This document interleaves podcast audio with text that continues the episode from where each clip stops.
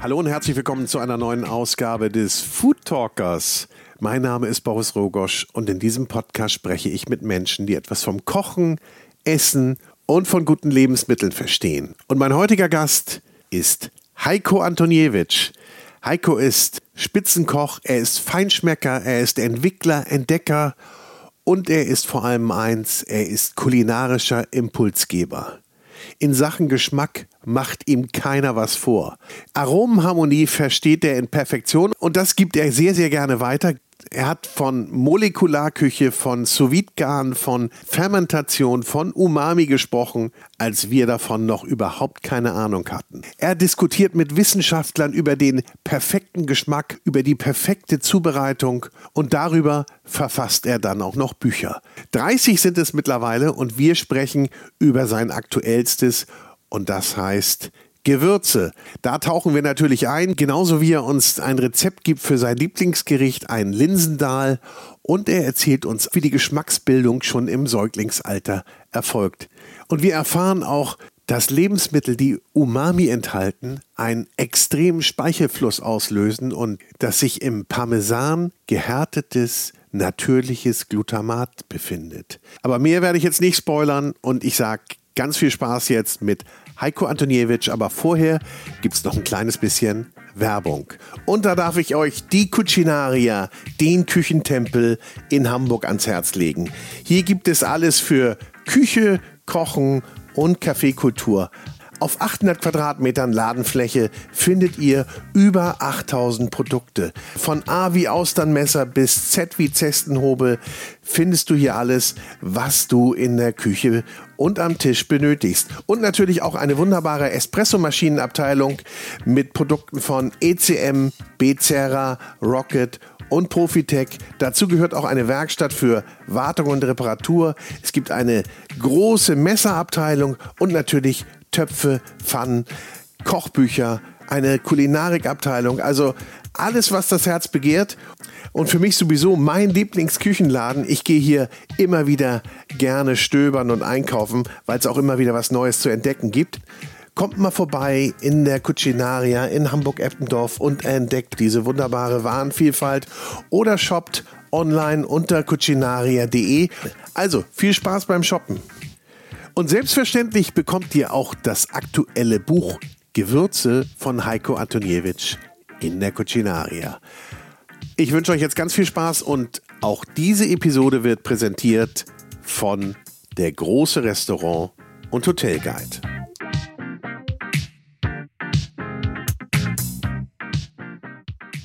So, herzlich willkommen zu einer neuen Ausgabe des Food Talkers. Herzlich willkommen, Heiko Antoniewicz. Endlich haben wir es geschafft, ne? ja. Äh, du bist ziemlich viel unterwegs. Ja, das ist ja so äh, mein Geschäftsmodell. Also viel unterwegs zu sein, um anderen dann äh, auch zu helfen. Da mache ich ja sehr, sehr viel Training, Workshops auf der einen Seite. Auf der anderen Seite mache ich auch Produktentwicklung für die Industrie und das passiert am liebsten immer wieder da, wo dann äh, die Industrie auch zu Hause ist auch. Und ähm, natürlich betreue ich auch, ähm, ich sag mal, Hotel- oder Catering-Gruppen auch äh, auf der einen Seite. Und äh, da passiert das einfach immer wieder da, wo natürlich auch die alle zu Hause sind. Und ich habe so im, im Schnitt so äh, 220 Reisetage. 220? Mhm, genau. Oh. Das ist schon eine Menge auch. Also, ja. aber es ist okay. Also ich mag das ja auch. Also und äh, ich fühle mich da echt pudelwohl und ähm, es hält mich aber auch wach. Das ist immer wieder so der Punkt. Äh, weiß ich sehe sehr, sehr viele gute Sachen. Ich sehe ab und an manchmal nicht so schöne Sachen, aber ähm, das formt sicherlich auch meine Arbeit. Ja. Gibt es denn so einen Lieblingsort, wo du gerne bist, wo du sagst, also außer zu Hause jetzt, wo du sagst, ah, da fahre ich gerne hin? Ähm, hm, also wenn er, wenn nicht in Deutschland, ich bin gerne in Malaysia. In Malaysia, genau. Ja? Also war ich lange Zeit an einem ähm, College, da ja. habe ich äh, unterrichtet, ähm, da war ich acht Jahre lang, äh, war zweimal im Jahr da ähm, habe da natürlich auch Freundschaften geschlossen und äh, da bin ich liebend gerne dann auch direkt in der Hauptstadt. Kuala Lumpur ist, äh, ich nenne es immer so New York äh, des, äh, des, des ja. asiatischen Raums auch. Singapur ist dann einfach nur ein Steinwurf weit weg. Ähm, also da kann man einmal äh, wirklich Kulinarik äh, par excellence dann auch erleben. Und ich liebe einfach so die, die indische Küche, die da einfach auch gekocht wird. Ich mag da die asiatische Küche ähm, extrem gerne. Ähm, und in Malaysia ist einfach so, oder Kuala Lumpur, weißt du, da kannst du 24 Stunden am Tag essen und äh, ich liebe das einfach. Herrlich. Ja, ja, vor allen Dingen, du kannst auch so unterschiedliches essen dann, ne? oder? Ja, genau. Oder wie, was zeichnet die malaiische Küche denn aus? Oder ist es gerade das, dass es so viele Impulse, auch weil du sagst indisch und, und, und alles gibt? Sind ja viele Inder dort. Genau, also, ja. es, also die, die vielen Impulse, die, äh, die machen es einfach auch aus. Weißt du, du, du kannst ja sehr, sehr gut philippinisch essen, du kannst Malai essen, also was so traditionell auch ist. Du kannst da sehr, sehr gut europäisch essen auch, also mit, äh, mhm. mit französischen Einklängen. Äh, ich glaube, da habe ich mein äh, mit das beste Chateaubriand gegessen Echt? auch. Also ja, das ist wirklich cool. witzig auch. Also wenn du sowas erlebst, aber auch, weißt du, morgens fängst du an, äh, du hast ein äh, Frühstück mit Roti Canai, also ist so ein, so ein dünnes Sauche, dünnes Fladenbrot, was sie da einfach auf einer Steinplatte oder auf einer Eisenplatte backen. Äh, dann gibt es den Curry dazu, dann äh, trinkst du Titarik äh, dazu, was so ein gezogener äh, Tee ist mit Dosenmilch auch, ähm, muss man immer äh, mit wenig Zucker äh, einfach bestellen, dann kriegt man das als Europäer wirklich auch runter. Aber das ist nicht äh, diese gesüßte Dosenmilch, oder? Doch, das ist auch Ach, die gesüßte, wie ja, in Vietnam auch, genau, ne? Genau, ja. genau. Okay. Und äh, wirklich grandios. Also das ist, äh, das liebe ich morgens so in den, Start, in den Tag zu starten und ähm, ja, in Malaysia ist, scheint einfach immer die Sonne. Ja. Sag mal, kannst du denn äh, anhand der, ich komme jetzt auch gerade mal auf dein neuestes äh, Kochbuch, äh, anhand der Gewürze erkennen, das Kochbuch heißt ja Gewürze, mhm. ist gerade erschienen, kannst du anhand der Gewürze erkennen, welches Land dahinter steckt oder welches Land, welche Länderküche primär diese Gewürze einsetzt? Ja, also das kann man äh, dann immer wieder noch differenzieren, weil jeder hat ja andere Schwerpunkte. Ähm, also du kannst ein äh, indisches Curry natürlich auch sehr, sehr gut von einem ähm, Thai-Curry auch unterscheiden. Also ja. das unterscheidet sich dahingehend, also dass Thai-Currys einfach deutlich schärfer sind, teilweise auch wie ein indisches Curry. Da fehlen manchmal so ähm, Aromaten ähm, oder Aromaten im positiven Sinne ähm, also so wie, wie Anis oder äh, so etwas. Also das fehlt manchmal da bei den asiatischen. Thai hat manchmal mehr äh, Kaffeeblätter äh, einfach da drin, Kaffee-Limettenblätter da ja. drin, manchmal mehr Zitronengras, deutlich mehr Knoblauch als in der indischen Küche dann nochmal verarbeitet wird, wenn man sie traditionell einfach nochmal kennenlernt auch. Und ähm, die indische Küche oder indische Currys haben dann einfach immer wieder noch andere Mischungen die schauen dann einfach immer wieder, wie es dem Körper auch gut tut. Also so ein Stück weit die Ayurveda-Lehre dann einfach mm. nochmal mit, mit verinnerlicht haben. Und nun ist ja Indien auch riesig, muss man ja sagen. Ne? Und deshalb gibt es wahrscheinlich auch ganz viele Curry-Variationen. Ja, ja. Die Küche ist ja auch, sagen wir, von, von Kerala unten äh, im Süden bis hin nach oben äh, Kaschmir. Ist Kaschmir das ja. nördlichste? Ja. Mhm. Auch schon unterschiedliche. Ja, und es, ist, ähm, es gibt so ein Nord-Süd-Gefälle, äh, wo es dann auch äh, immer wieder schärfer wird. Ja. Hat, das, hat das einen Grund?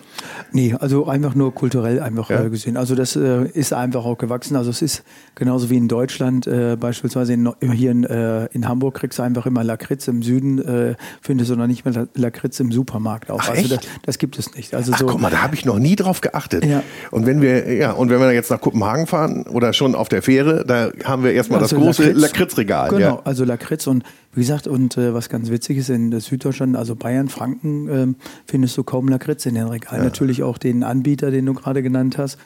Äh, den gibt es dann auch immer wieder, aber sonst ähm, hast du da kaum Lakritz in den Supermärkten ja. auch. Also wer Lakritz-Liebhaber ist, muss dann immer wieder was schmuggeln über die Ländergrenzen. Schmuggeln ist gut. Würdest du denn sagen, dass Lakritz ein Gewürz ist? Also, oder sagen wir mal, Definition Gewürz. Äh, äh, was ist denn alles, was würzt? Oder? Ja, also okay. für mich ist es alles das, was würzt. Also für mich ist auch ein Gewürz, äh, Kaffee ist für mich ein Gewürz. Äh, für mich ist äh, Limetten- oder Zitrusfruchtabrieb ist für mich ein Gewürz, äh, genauso gut wie Rinde ist ein Gewürz. Ähm, also ich arbeite. Rinde? In, mh, ja, also Rinde, äh, hast du gerade ja. ein Fragezeichen auf ja. der Stirn. Aber, Lakritz. Ja, ja, Lakritz, Süßholz, mhm. also ja. auf der einen Seite, aber auf der anderen Seite äh, Zimt nehmen wir ganz selbstverständlich im, zur Weihnachtszeit und ist auch eine Rinde. Ist ja auch eine Rinde, stimmt. Genau, und wenn wir äh, darüber nachdenken, ähm, mit Birkenrinde zu arbeiten, dann schaust du halt äh, so ein bisschen in fragende äh, Gesichter. Aber das gibt einfach auch nochmal so eine sehr, sehr schönes Aroma dann auch. Also wir aromatisieren damit äh, Fischsoßen, Geflügelsoßen mhm. einfach auch. Und äh, das kannst du einfach nutzen, das ist überhaupt kein Problem. Also man kann aber auch ein Lebensmittel oder auch an dem Punkt die Birke, ähm, weißt du, die kannst ja auch ein Birkenwasser dann auch zum Kochen nehmen. Also ja. das kannst du einkochen, hast einen Birkensirup, was so ein bisschen herb, bitter schmeckt, wird nicht deutlich süßer wie das Ahornsirup, aber das kannst du alles nutzen. Ne? Also finde ich, also für mich sind viele Sachen einfach auch Gewürz, weil ich mich irgendwann einfach mal von den ja, traditionellen Kochpfaden einfach mal so losgelöst habe. Auch. Und also wenn du für einen stehst, dann dafür, ne? Glaube ja, ich. Ja, also, ja, weißt du, aber ohne, ohne meine traditionelle Ausbildung könnte ich das, was ich heute tue, gar nicht machen. Weil ich glaube und bin auch fest davon überzeugt, dass du einfach eine, eine solide Grundausbildung brauchst, ja. um das Gesamte zu verstehen. Um dann auch deinen Weg in dieser wirklich wunderbaren kulinarischen Welt für dich zu finden und auch also zu suchen und dann zu finden. Und äh, ich glaube, ich habe nur 20 Jahre dafür gebraucht. Das geht ja noch. Also Leute, ist noch Hoffnung. ja. Aber das finde ich ganz wichtig. Also diese Grundausbildung oder dieses Grundverständnis auch, wie äh, verarbeite ich was. Ja. Kann man das eigentlich sagen, wie viele Zubereitungsformen es gibt oder, oder Garformen oder? Äh, Grundzubereitungsarten ist auch ein fürchterliches Eine Wort. Grund, das ist ja schon wieder so ein deutsches Wort, da würde genau, jeder Ausländer sagen, oh, weg, weg. Ja, genau, aber so Grundzubereitungsarten hast du natürlich auch, ähm, also man zählt da 13 im Grunde genommen auch dazu, das hat sich in den letzten Jahrzehnten leider nicht verändert. Aber das ist ja nur Technologie. Ja. Das, was wir eigentlich eher nochmal lernen müssen in der Küche, ist schmecken. Das haben wir, oder ich habe es bei mir in der Ausbildung nicht gelernt. Also natürlich hat man mir gezeigt, wie man Salz, Pfeffer und Zucker einsetzt. Ja. Aber was passiert, wenn ich ein Gewürz, eine Zutat hinzugebe oder weglasse? Was passiert da? Ich hätte früher nie eine ähm, Sauce Hollandaise die ich aufgeschlagen habe, geschmacklich beschreiben können. Mhm. Eine Vanillesoße hätte ich nie beschreiben können. Wie schmeckt Vanille? Warum nämlich nur das Vanillemark und nicht das, die ja. Schote, ne, dann auch nochmal zum Kochen dazu auch. Oder weißt du, das sind so unterschiedliche Dinge, die man da hinterfragen kann auch. Ich finde auch genauso wichtig ähm, den Punkt, ähm, ich sag mal, Ethik äh, in, der, in der Gastronomie, in der Ausbildung. Weißt du, ähm, Tierwohl, ähm, solche Sachen auch. Also ähm, wie gehe ich mit Lebensmitteln auch um? Mhm. Also da steckt ja wirklich auch alles drin, was man da einfach nochmal sehen kann. Und ähm, das kriegt kaum jemand äh, dann nochmal mit auf den Weg. Und äh, das finde ich sehr, sehr schade. Weißt du, jeder Sommelier, der die weiterführende Schule auch äh, nochmal besucht, also Sommelierausbildung mhm. macht, der kann den Wein von vorne bis hinten dann einfach auch beschreiben. Ja. Und wir müssen ein Verständnis für, für Geschmack entwickeln. Was ist denn, wenn ich äh, Muskat dazugebe? Ähm, Muskat äh, ist für mein Empfinden manchmal viel zu dominant in vielen mhm. Speisen. Wenn ich irgendwo. Ja, das kann alles killen, ne? Macht alles dicht. Ne? Ja. Ne? Also kann potenzieren auf der einen Seite, aber kann aber auch alles äh, dann auch töten letztendlich auch. Und weißt du, wenn wir über Gewürze sprechen, ähm, wir haben in der Ausbildung immer wieder nur eins mitgekriegt. Du machst überall in jeden Fond, ist egal welchen Fond du kochst, machst du überall die gleichen Gewürze rein. Also du machst Lorbeer, Pfefferkörner ja. machst du rein, Wacholder, Piment und Nelken. Ja. Und warum machen wir das? Ja. Weil wir es so gelernt haben. Ja, aber, und keiner hinterfragt das, ob das wirklich Potenzial gibt, gibt doch noch ganz andere Varianten Fond, für den Fonds auch ja. gibt, weißt du, oder oder ähm, äh, diese Sachen, die dann einfach da nochmal reinkommen. Warum machen wir das? Das, weißt du, das, das hinterfragt ja kaum jemand, weil wir es schon immer so gemacht haben. Und viele deiner Kollegen bleiben wahrscheinlich ewig bei, weil das so eine was Grundregel ja nicht, ist. Ne? Was ja nicht schlimm ist. Also, ja. aber das ist ja so, ich will nicht sagen mein Job, aber das ist auch meine Passion, würde ich einfach mal sagen. Also alles das, was wir auch erreicht haben, ähm, auch zu hinterfragen. Und ich glaube auch, dass früher, wenn man gesagt hat, das geht alles nicht oder funktioniert nicht. Und ähm, heute sage ich, alles ist möglich, weil wir haben so einen technologischen Fortschritt äh, gemacht in den letzten mhm.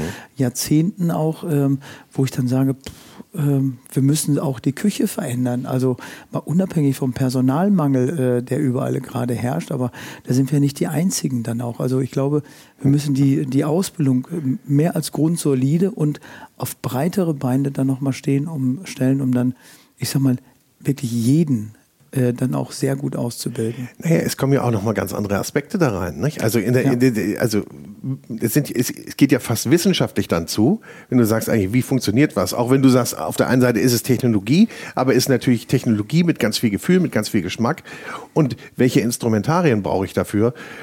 Dann hast du aber, würde ich mal sagen, auf deinem Weg so einige Grenzen ich habe überschritten. Oder in der Gastro-Sprache zu bleiben, ich gucke über den Tellerrand. Ja, okay. Aber das, ich würde mal sagen, das behauptet aber fast jeder. Nee, ja. ich gucke auch über den Tellerrand. Oder? Ja, aber, aber, das eine ist das Behaupten, das andere ist das... Das Machen. Das Machen. Ja, Würdest du denn äh, jetzt noch mal gerne ein Restaurant Nein, ganz klares vier Nein. Tage die Woche Ganz betreiben klares wollen? Nein. Nee. Ganz klares Nein. Ähm, weil es hat ähm, eins, ähm, ich habe bis 2004 ja ein Restaurant betrieben auch. Vorher sind wir mit einem ähm, Catering-Unternehmen sind wir ja gestartet. Ja. Also da war ich sicherlich auch einer der wenigen und auch ersten, die äh, einen neuen Weg dann auch Ja. gesucht und auch beschritten haben. Ähm, aber äh, seit 20 Jahren habe ich kein Restaurant mehr. Also ähm, und die Grundidee, die wir hatten, wir haben ein gut laufendes äh, Catering-Unternehmen auch äh, betrieben. Und ähm, dann wollten wir dem Catering ähm, eine Bühne geben. Weil es gibt immer häufig äh, die Anfragen nach Probeessen, wie schmeckt denn Ihre Küche auch? Und ähm, dann haben wir das Restaurant eröffnet. Also, und wir haben nur das gemacht, was wir eigentlich auch immer für der von A nach B gefahren Ah, okay. haben. Und haben da im zweiten Jahr einen Stern gekriegt, obwohl wir das nie im Fokus hatten. Vielleicht kann ich auch nicht anders kochen. Nein, ich kann nicht anders kochen als auf Sternenniveau. Also das ist Ja. auch ein Butterbrot sieht bei mir immer wieder aus wie als wie vom Sternekoch auch. Also ich würde mich heute auch nicht mehr als Sternekoch betiteln auch. Also weil zum einen ist es extrem lange her, dass ich oder dass wir damals im Team einen, einen Stern dann auch erlangt haben. Ähm, die Wahrscheinlichkeit wäre aber groß, dass ich heute wieder einen bekommen würde, wenn ich ein äh, Restaurant hätte. Was nicht passieren wird, bin ich mir ganz. Also ich sage immer wieder nicht, ich meißel viele Sachen nicht in Stein, aber äh, das werde ich nicht mehr haben. Aber das scheint dich auch gar nicht mehr zu interessieren dann, nicht? Also, Nein, oder ist es so einmal Sternekoch, immer Sternekoch? Also ehrt dich das noch? Weißt du, ich habe viel erreicht in meinem Leben. Also und äh, das war vielleicht ein Etappenziel. Äh, wie gesagt, wir hatten das gar nicht im Kopf. Auch als ich, äh, ich habe lange Zeit in der Residenz in Essen gearbeitet. Da haben wir in der Zeit, ich habe sechs Jahre dort gearbeitet. Da haben wir in der Zeit ähm, dann den zweiten Stern bekommen. Also das war wirklich eine, eine Adelung und da habe ich mich ähm, auch genauso für, für uns dann auch alle gefreut, äh, wie dann hinterher bei uns, als wir dann den, äh, den Stern dann bekommen haben.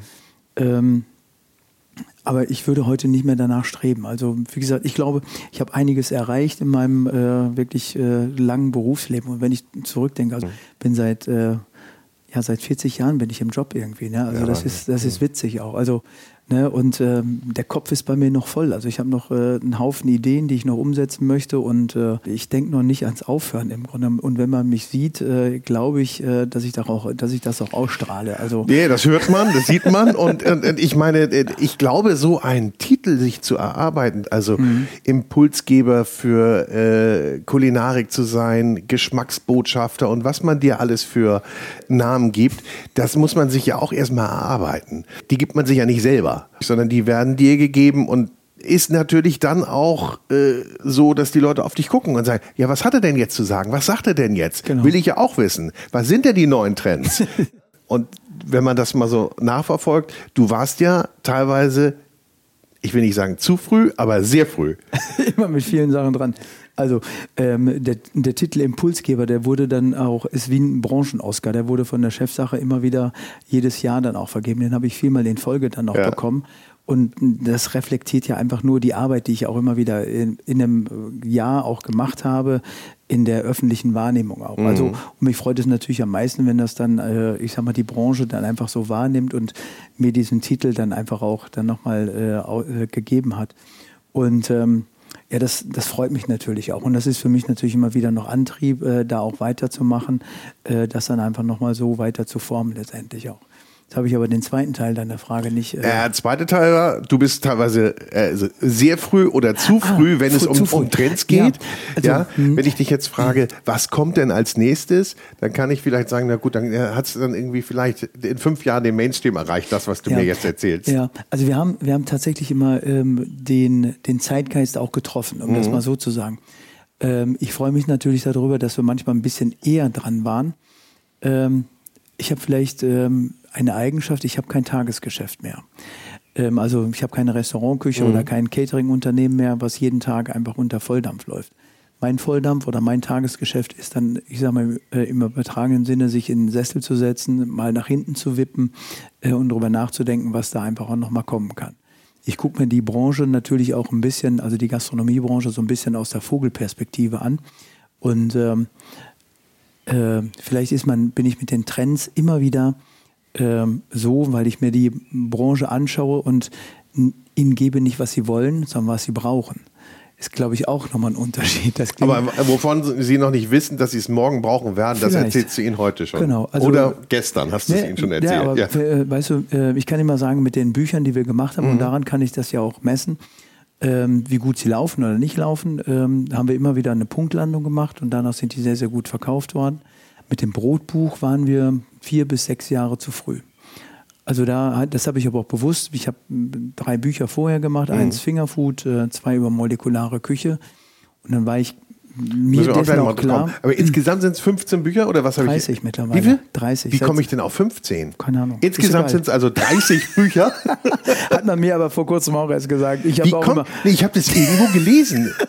Und ich dachte, weißt du, aber ich habe Stefan Paul kennst du ja. ja und genau. den habe ich ja, als er hier saß auf dem Platz, wo du sitzt, ja. den habe ich als Kochbuchmaschine tituliert. Ja. Aber der hat glaube ich 15, ne?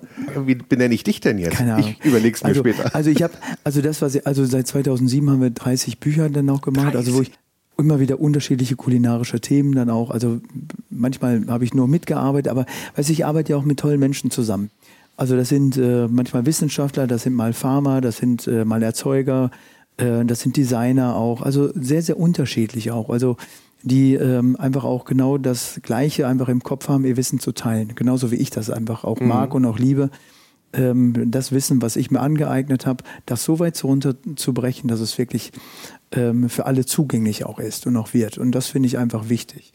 Und ähm, die, die Titel, die Buchtitel, weißt du, wenn du mit einem Buch anfängst, dann merkst du auf einmal, ähm, oh, da ist nicht in dem Buch so viel Platz für das nächste Thema.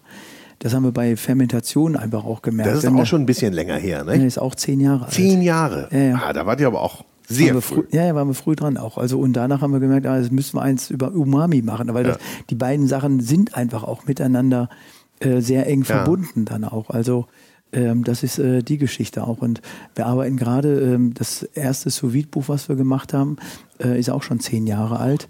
Das machen wir jetzt, ähm, also arbeiten jetzt nicht eine Überarbeitung, sondern legen wir einmal ganz neu nochmal auf. Komplett also es gibt neu, ja. sous 2 wird es nicht heißen, aber ähm, es wird auch sous heißen. Mhm. Aber und da arbeite ich mit dem äh, Douglas Baldwin auch zusammen, der ja das Handbuch für des sous garns geschrieben ja. hat ist ein amerikanischer Wissenschaftler, weiß der eine oder andere nicht, ist Mathematiker. Und der hat eine Formel für das sous garn aufgestellt. Ah, okay. Wirklich völlig abgefahren, total netter Kerl, äh, experimentell ohne Ende, finde ich sehr, sehr gut. Und darüber hinaus mit dem Michael Potniewetz, der Mikrobiologe aus Basel auch ist und äh, der das einfach auch immer wieder noch in seine Worte fasst und beschreibt das einfach immer wieder noch, was ich manchmal nicht in Worte fassen kann, aber wir tauschen uns da immer wieder aus und das ist unglaublich, was da an, an Wissenstransfer dann auch immer wieder noch stattfindet. Und äh, mich freut es, dass ich mit solchen Menschen einfach zusammenarbeite und äh, da habe ich richtig Spaß dran. Und, und du sagst gerade, redest über Trends. Also es ist ein, natürlich ist es total schwierig, neue Trends aufzuspüren. Ähm, aber wenn es einen neuen Trend geben würde und wenn du mich fragst, was ist denn ein neuer Trend, ich würde den dann schon machen. weißt du, was ich meine? Ja. Also das ist, ähm, das ist im Grunde genommen ähm, also manchmal merkst du es gar nicht, dass, dass da ein neuer Trend einfach mhm. auch entsteht oder dass du ihn begleitest oder auch forcierst. Also sowas, das ist, ich glaube, ähm, manchmal äh, lebt man etwas. Also äh, das ist auch, das Leben ist auch eine ständige Entwicklung auch und ich glaube, so ein Berufsleben ist, äh, ist ähnlich und auch sehr, sehr nah dran. Ähm, dass man das immer wieder dann auch weiterentwickelt, die ganzen Sachen. Ist das denn ein bisschen so, dass man da aber auch in so einer Blase ist? Also wenn man sowas entwickelt, beziehungsweise diese, also ob Sous Vide und äh, Fermentation, Molekularküche, mhm. äh, das bleibt ja vielen verborgen. Mhm. Ähm, aber irgendwas sackt dann auch wahrscheinlich runter. Oder ähm, meinst du, dass, dass man da so, so Trends eben so auch für gewisse elitäre Kreise nur schafft? Hm. Also äh, manchmal sind es nur die Begrifflichkeiten, die einfach so ein bisschen äh, unrund sind. Also ja. Fermentation umgibt uns ja äh, allgegenwärtig. Ich auch immer schon. Also gibt es schon immer auf der einen Seite und auf der anderen Seite, ähm, weißt du, wir, wir lieben Kaffee. Wir trinken gerade einen äh, sehr guten Kaffee. Freut mich, Kaffee, ist der gut, ist der okay? Ja, ja, danke. äh, und Kaffee ist Fermentation. Mhm. Ne? Dann weißt du, dann gehst du zum Kühlschrank, hast äh, Schinken, äh, der gereift ist und Käse dabei ist Fermentation. Ja. Also, also das ähm, stimmt. das muss man sich einfach nur bewusst machen. Also auch Gewürze, also äh, um da auf das Thema. Äh, Vanille ist äh, fermentiert, Pfeffer fermentiert. Also, weißt du, so viele Sachen. Also man muss dann die Begrifflichkeit so weit mhm. runterbrechen dann auch. Also dieses, ich will nicht immer so oberlehrerhaft sein, mhm. was ich glaube ich auch nicht bin, aber man muss das Bewusstsein für das, was man da einfach auch um, oder mit dem, was man sich umgibt, muss man vielleicht auch neu fokussieren und sich bewusst machen. Ne? Bewusst machen, was, was das wirklich auch heißt. Ja. Und Umami, weißt du, wir suchen immer wieder den perfekten Geschmack. Äh, in welchen Lebensmitteln würdest du denn sagen, kann, kann jeder so schnell mal äh, Umami erkennen? Oder? Äh, also es gibt unterschiedliche natürliche Lebensmittel, die Umami äh, in hoher Konzentration ja. auch haben. Also ich meine nicht dass äh, das Pulver, was man da auch ja. zusetzen kann. Ähm, das beste Beispiel ist Parmesan. Und ein Indikator, dass du Umami schmeckst, ist auch wichtig, ähm, findet, kann jeder nachvollziehen. Wenn du etwas isst, Speichelfluss. Mhm. Also äh, du hast natürlich bei Säure auch Speichelfluss, aber wenn du ein Stück Parmesan auch isst und den klein äh, beißt, dann hast du Speichelfluss. Mhm. Ne? Und Glutamat kann man auch sehen, natürliches Glutamat kann man sehen, nämlich im Parmesan. Da sind diese Kristalle drin, die ja. man, wenn man das reibt, das ist nicht Salz, wie man immer denkt, sondern diese, das ist die natürliche ähm, Reifung äh, und die Kristallin sind, äh, ist das Glutamat auf natürliche Art und Weise. Siehst du, was gelernt. Und vielleicht schmeckt auch deswegen jedes Risotto oder jede Pasta. Mhm. Ne? Also das ist äh, immer wieder so der Punkt auch. Also das muss man sich einfach auch nur bewusst machen auch. Ja. Also, und ich glaube, man findet immer wieder auch in Lebensmitteln ja Zutaten oder Bereiche, die uns vielleicht nicht bewusst sind wir machen sie und wissen dann auch nicht, warum wir das tun. Vielleicht, weil wir es so gelernt haben. weil wir es so gelernt haben und weil wir vielleicht auch mal irgendwas ausprobiert haben. Klar. Oder irgendjemand für uns mal was ausprobiert genau. hat. Eine, eine Kombination, die, von der wir nicht geahnt haben, dass sie eigentlich ganz gut ist. Ich muss gerade lachen. Chemiker sind ja früher nie äh, älter als 40 geworden. Ja, weil die alles, was, was alles immer zu, probiert haben. Zu viel Und ich, äh, ich bin, guck mal, ich bin bester Gesundheit. Also alles gut. Genau. Du hast Vorkoster. Ne? Ja, nein, Andere nein, haben Vorkoster ja, gehabt. Ja, ja, die haben es trotzdem nicht geschafft. Ah, also, wie viel tüftelst du und sagst, äh, ja, okay, geht irgendwie in eine Richtung, die interessant ist oder den Weg gehe ich gar nicht weiter, weil das also wir probieren äh, wirklich viel aus. Also, aber wir verfolgen es nur weiter, wenn es uns wirklich weiterbringt. Ja. Früher haben wir mal eins gemacht, dass wir äh, nur, Gutes, nur gute Ergebnisse aufgeschrieben haben. Ja. Also vor vielen Jahren haben wir dann auch angefangen, dass wir aufgeschrieben haben, äh, also die guten Ergebnisse, wie aber auch die Fails, was auch wichtig ist, weil irgendwann wirst du so etwas wieder brauchen. Vielleicht für einen anderen Prozess, für eine andere Zubereitung, für etwas ja. anderes, was du entwickelst Stimmt. auch. Also, und das Schlechte vergessen wir. Deswegen äh, dokumentieren wir das, ja. ja. um dann da auch wieder ähm, äh, drauf zurückzugreifen auch. Also das ist spannend, dass du das sagst. Das Schlechte vergessen wir. Man nimmt sich ja sowas vor. Nee, da, das mache ich nie wieder. Ne? Eine Woche später hast du es vergessen oder ein Jahr später und sagst, naja, man kann dem ja mal wieder eine Chance geben. Oder du hast es gar nicht mehr auf dem Zettel. Genau. Also ja. manchmal, manchmal häufig hast du es ja gar nicht mehr auf dem Zettel auf der einen Seite. Ja. Aber dann ist ja wichtig, ah, wir haben ja daran schon mal gearbeitet, äh, kannst du nachschlagen und schaust dir das nochmal an und ähm, kannst das äh, dir nochmal ins Bewusstsein holen. Also heißt ja nicht, dass du den Fehler zweimal machen musst, aber stimmt. Du sprichst ja oder ihr sprecht ja oder über euch spricht man äh, vom Labor. Ja. Ist, muss man sich das so als Labor auch vorstellen? Also bei uns ist es immer nach wie vor eine Küche noch. Also ja, das, ja, ja. Also das ist, wir haben natürlich ähm, äh, Gerätschaften, die wir, die wir aus dem ähm, Laborbereich auch haben. Also wir haben Rotationsverdampfer, wir haben eine kleine Gefriertrocknungsanlage da. Äh, Sous Vide kommt auch ursprünglich aus dem Laborbereich, mhm. also die ähm, und da probieren wir natürlich viel aus. Mhm. Also und ähm, auch die Industrie nutzt ja solche Anlagen. Also die haben ja auch Gefriertrocknen, haben die ja. Ja. Ne? Und klar. wir nutzen das ganz selbstverständlich in und kaufen das manchmal oder essen das in, in Fertiggerichten auch. Aber wir haben ja auch die Möglichkeit, ich sag mal, auf einer sehr natürliche Art und Weise die Dinge dann auch da ähm, zu verarbeiten und zuzubereiten, damit wir sie für unsere Küche dann einfach nochmal zugänglich machen können auch. Also das finde ich einfach nochmal gut. Also wer rote Beete mal entsaftet hat mhm. ähm, und die dann gefriertrocknet, ähm, nichts weiter ranmacht, ähm, dann schmeckst du auf einmal fruchtige Noten, die an Himbeere erinnern. Echt? Ja. ja. Und früh, also bei mir in der Ausbildung haben wir immer äh, unseren rote Beete Salat aus einem Impuls oder aus einer Gewohnheit, warum auch immer, mit Himbeeressig abgeschmeckt. Heute können wir es erklären irgendwie, weil die gleichen Aromastoffe ja. drin waren. Also ich habe 82 bis 85 gelernt, da war es ein Fremdwort irgendwie, ne? Also so mhm. das, aber aus dem Impuls, weißt du, jeder Koch hatte schon so einen Impuls, was gut passen kann oder ja. auch nicht. Ähm, ja. wie, wie, lernst du das denn eigentlich? Oder wann äh, findet denn überhaupt die Geschmacksbildung statt? Überhaupt, also als kleiner, junger Mensch. Und wie kann ich das kultivieren? Wie kann ich das trainieren? Also ich, ich glaube, als Neugeborener kriegst du die ersten Sachen dann direkt mit auf den Weg. Also wenn du ein paar Minuten auf dem äh, lebst, ähm, kriegst du Muttermilch. Mit der Muttermilch kriegst du Glutamat und Vanille. Mit der Muttermilch? Mit der, also Mutter, Muttermilch hat den höchsten äh, Glutama, also Glutaminanteil, ah, ja. den man sich vorstellen kann. Und deswegen triggern wir auch höchstwahrscheinlich darauf. Ah. Äh, und ähm, in, in Muttermilch ist auch ein, so ein Aromastoff. Also alles immer wieder positiv belegt. Es gibt nur blöde Worte dafür immer ja. wieder. Ähm, der, der, der der Vanille sehr ähnlich mhm. auch ist. Ne? Also ähm, ein Vanille ähm, artiger Aromastoff und deswegen triggern wir auf die beiden Sachen. Die Natur und, ist so clever, ne? Ja, genau. Und deswegen, und äh, in der, die Industrie weiß das und machen das, setzen das mhm. natürlich dazu.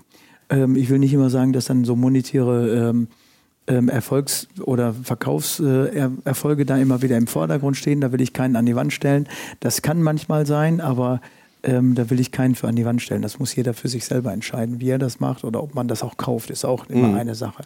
Das ist ja zum äh, Glück immer noch freiwillig. Genau. Kaufen. Und, und auch, ähm, weißt du, ich bin in meinem Elternhaus bin ich gut bürgerlich auch aufgewachsen. Also da haben wir immer wieder gut und auch frisch gekocht, aber ähm, dieses ambitionierte Schmecken oder sowas ähm, habe ich da auch noch nicht gelernt. Aber ähm, eigentlich sind ja Kinder immer wieder nur ein Spiegel ihrer Eltern auch. Also mhm. ich glaube, wenn du ganz selbstverständlich als Dreijähriger schon Lammkoteletts isst, ähm, dann zieht sich das auch durch. Ne? Also Bleibst mit, mit, mit, Speckböhnchen, natürlich. Ja. Hast vielleicht mal eine Phase, wo du dann. Natürlich, wo du abdriftest, aber ja. weißt du, wenn du ganz selbstverständlich dann auch die, die Salami oder irgendwie auch eine Karotte essen darfst mhm. oder was auch immer, also ich will da jetzt, ähm, dann ist das völlig natürlich. Ne? Und vielleicht denken Eltern manchmal nur, nee, das kann der Kleine oder die Kleine noch nicht essen. Das, aber das ist doch egal, weißt du, wenn du. Äh, wenn du als Kind, ich sag mal, so ein, so ein Lammkotelett ja. oder auch eine Karotte in der Hand hast oder irgendwas in der Hand hast oder ein Fischstäbchen, da hast du doch Spaß dran. Was oder? soll denn auch passieren, großartig? Natürlich nichts und äh, lass die Kids doch Ketchup essen. Du suchst halt den besten Ketchup für ja. die Kids. Oder machst ihn selber. Oder machst du selber. Das sind, weißt du, das sind ja so viele Parameter ja. dann auch, also die, die eine ganz große Rolle spielen dann auch. Und, und ich glaube, ähm, umso älter du wirst, umso mehr kulinarisches Wissen hast du auch. Mhm. Also ähm, natürlich durch Essen und durch Schmecken. Das kannst du als 18-Jähriger noch nicht haben. Das funktioniert nicht. Also ansatzweise schon, du weißt, was gut ist und was schlecht ist. Und dann fängst du an zu differenzieren auch. Und dann fängst du an, wirklich mal hinzuschmecken. Und dann bildest du dich einfach weiter, was dich interessiert. Mhm. Und dann äh, kommst du irgendwann dahin, dass es aber nur dein Geschmack ist. Du kannst das höchstwahrscheinlich nicht für viele andere in der gleichen Altersgruppe dann nochmal mitbestimmen. Funktioniert nicht, weil jeder einen anderen Geschmack haben wird. Je, ja? Jeder, jeder einen anderen. Du kannst Parameter nutzen, du kannst die fünf Geschmackssinne versuchen, in mhm. ein Gericht auch zu ja. machen. Und dann hast du eine sehr hohe Trefferquote. Ja, aber klingt du, sehr einfach. Also. Nee, nee, klingt, klingt gar nicht so einfach, finde ich. Aber die, die fünf Geschmacksrichtungen, ne? ja. ähm, die, und die sind alle in einer Range, meinst du? Und da genau. in dieser Range nehmen wir sie wahr. Jeder, jeder, schmeckt, so, äh, jeder schmeckt so Spitzen. Ob es zu süß, zu ja. salzig, zu bitter ist oder so etwas. Also ja, schmeckt gut. jeder raus. Also das kriegt man hin. Ähm, aber die, die äh, größte Herausforderung ist, eine Balance aus allen fünf Geschmacksrichtungen hinzukriegen, ohne dass eine rausschmeckt, aber es trotzdem wohlschmeckend ist und dich dann im Anschluss auch völlig zufrieden macht. Ja. Du weißt gar nicht, warum es dir schmeckt, du weißt nur, dass es richtig gut ist. Müssen denn alle fünf Geschmacksrichtungen immer vertreten sein? Ja. Oder sind ja. sie es immer? Ja, sind es. Immer? Ja, immer. Auch wenn es nicht vordergründig auch so wahrgenommen wird. Also bestes Beispiel für, für Bitter ja. ist äh, Rosmarin. Rosmarin ist im Ursprung bitter. Ja. Das, was aber Rosmarin auch mitbringt, sind die ätherischen Öle, was diesen bitteren Geschmack, aber auch maskieren, sagen wir mal wieder, also mhm. überdeckt. Ja. Ähm, Rosmarin, Kartoffeln, äh, ich sag mal, hm, sagt jeder, hm, riecht aber lecker, aber eigentlich bringen die eine Bitternote mit, ja. was total gut zu dem Erdigen von, äh, Ros von, von, den Kartoffeln ja, auch die passt. Die auch dann so eine Süße haben. Und eine ja? Kartoffel hat eine Süße, genau, also machst ein bisschen Salz oben drauf, dann hast du schon drei. Ne? Wenn du, wenn du die, äh, die Backkartoffeln machst, Röstaromen liefern äh, Umami. Ne? Also, und du machst ein bisschen Mayonnaise dazu. Fett ist auch rezeptorisch wahrnehmbar, ist aber nicht unbedingt nachgewiesen mhm. oder da streiten sich die Gelehrten. Aber da bringst du die Säure mit dazu. Ich kriege gerade Appetit. ja, Gott sei Dank. Na, weißt du mal. Aber manchmal liegt ja. das auch, ist es so nah. Es ist nah und dann doch wieder so komplex. Und ich kann mir vorstellen, viele sagen, oh, was muss man da alles bedenken und was gibt es alles und gar wie nichts. kompliziert ist das eigentlich? Ich koche auch gar nicht so gerne selber. Guckt man allerdings in dein, jetzt, ich nehme mal das aktuelle äh, Gewürze-Kochbuch, da ist er relativ gut nachkochbar. Ja. Ich habe nur gesehen, so einige Gewürze, die da drin sind, oh, die kennt man nicht unbedingt. Die sind nicht unbedingt so präsent. Was ja. brauche ich denn eigentlich für einen Gewürzbaukasten, um ganz gut durchzukommen? Oder ist das genauso individuell? Also jeder muss da wirklich auch sehen, äh, dass er seinen eigenen Baukasten zu Hause dann einfach zusammenstellt. Also früher gab es ja ähm, 10, 20 oder 30 äh, Gewürzbord. Äh, ja, genau. dann, also was Im ich, weißen Glas übrigens. Ja, ne? genau. Ja, ja, also was, Totge weil, war schon tot, als es angeliefert wurde. Also das haben wir, das haben wir auch alles äh, dann nochmal, mhm. das hat sich ja auch geändert letztendlich. Und ich glaube, jeder hat so seine Favoriten, die er zu Hause dann auch immer wieder einsetzt. Ich genauso wie jeder, jeder anders. Also ähm, ich habe zwei, drei Gewürze mehr zu Hause ähm, als vielleicht ein Durchschnittshaushalt, aber so Grundlage für das Gewürzebuch war einfach das, ein imaginärer Rundgang durch einen Supermarkt. Mhm. Ähm, und dann wenige Zutaten, wenig äh, Zubereitungsschritte, auf Technik in der Küche dann auch zu verzichten. Also das heißt also keine Espuma-Flasche, mhm. vielleicht mal ein Zauberstab, den man vielleicht zu Hause dann noch mal ja. hat, ähm, aber kein sous becken auch. Also dass man das wirklich so down to earth einfach auch äh, mhm. machen kann. Ähm, und ähm, wenn du sagst ja außergewöhnliche Gewürze, ähm, wir haben immer, wir haben immer im, das alles im Netz gefunden, was mhm. wir dann auch brauchen. Ja, also die, die, ich will nicht sagen, dass es die nicht gibt, aber ist so, genau. was ich jetzt so unter den zehn wahrscheinlich nicht hätte. Ja. Ähm, kann man denn eigentlich Gewürzmischungen, würdest du sagen, Gewürzmischungen kann man grundsätzlich machen, wenn sie denn gut sind? Ähm, wir haben ähm, drei Partner, mit denen ich auch zusammenarbeite. Das äh, finde ich nach wie vor richtig gut und die liefern sehr, sehr gute ähm, Gewürze, Einzelgewürze und auch feuchte oder nasse äh, Gewürzmischungen. Ähm, aber nichtsdestotrotz gehe ich ähm, auch bei uns in Dortmund haben wir einen asiatischen Lebensmittelhandel. Ja. Wir haben mehrere sehr, sehr gute indische Lebensmittelhändler, äh, die sehr authentische Gewürze auch haben. Ja. Die unterscheiden sich dann immer wieder noch von denen, die ich bei meinen Partnern auch bekomme. Also weil die, die aus unterschiedlichen Gründen nicht führen oder nicht führen wollen. Es also, gibt ja auch so Riesenunterschiede. Ne? Ich hatte neulich ja. gerade äh, Katharina Wilk von 1001 Gewürze da mhm. und die sagte irgendwie, also Sri Lanka Zimt mhm. ist was ganz anderes äh, als der chinesische Zimt zum mhm. Beispiel. Ja klar. Äh, Sind Welten dazwischen. Ja, aber weißt du ja nicht unbedingt, oder? Nein, Wenn du dich damit nicht beschäftigst. Nein, aber ich denke, da kann man seiner Nase folgen. Also das, das muss man ja sowieso, ne? Genau, also seine wirklich, ähm, also ich schaue mir auch ähm, äh, Gewürze einfach von außen an, die sind ja meistens immer offen verpackt, was ich ja auch äh, eigentlich immer wieder nicht richtig finde, mhm. auch. Also weil die wollen ja auch Gewürze verkaufen, aber die meisten Gewürze sind in Plastiktüten oder in, in Glasflaschen, die durchsichtig sind. Also das ist so hm, für mich immer wieder so das K.O.-Kriterium meistens, dass ich dann die, direkt die Gewürze kaufe. Mhm. Ähm, aber das, was wir machen, wenn wir die so einkaufen, du kannst ja erstmal dann die Qualität auch sehen. Mhm. Du siehst, ob äh, Zimt gebrochen ist oder nicht gebrochen ist. Ja. Also am besten immer ganze Stangen auch kaufen. Äh, ja, wenn die okay. einfach nochmal gleich groß zugeschnitten sind, lasse ich auch immer meistens den, äh, die, die Finger davon auch. Und ähm, ich schaue immer wieder, dass ich, wenn ich Gewürzmischung mache, einen guten Mörser habe. Äh, du kannst oder auch Mörser, das, ja.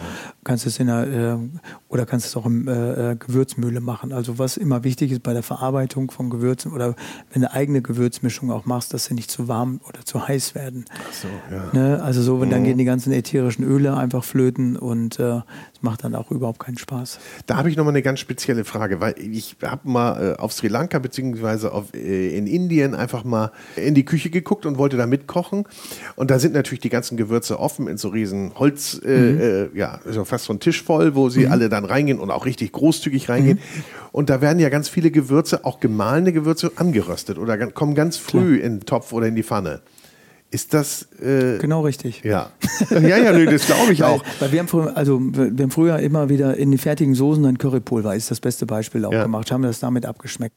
Aber um die geschmackliche Tiefe tatsächlich auch kennenzulernen, musst du die erstmal in Öl auch rösten ja. auf der einen Seite oder trocken rösten, je nachdem. Ähm, oder was du natürlich auch machen kannst, dass du deine ähm, Gewürze oder Gewürzmischungen in Wasser auflöst. Dann lösen sich auch äh, Okay. die Aromastoffe nochmal Okay. besser. Also dass du eine Paste anrührst. Mhm.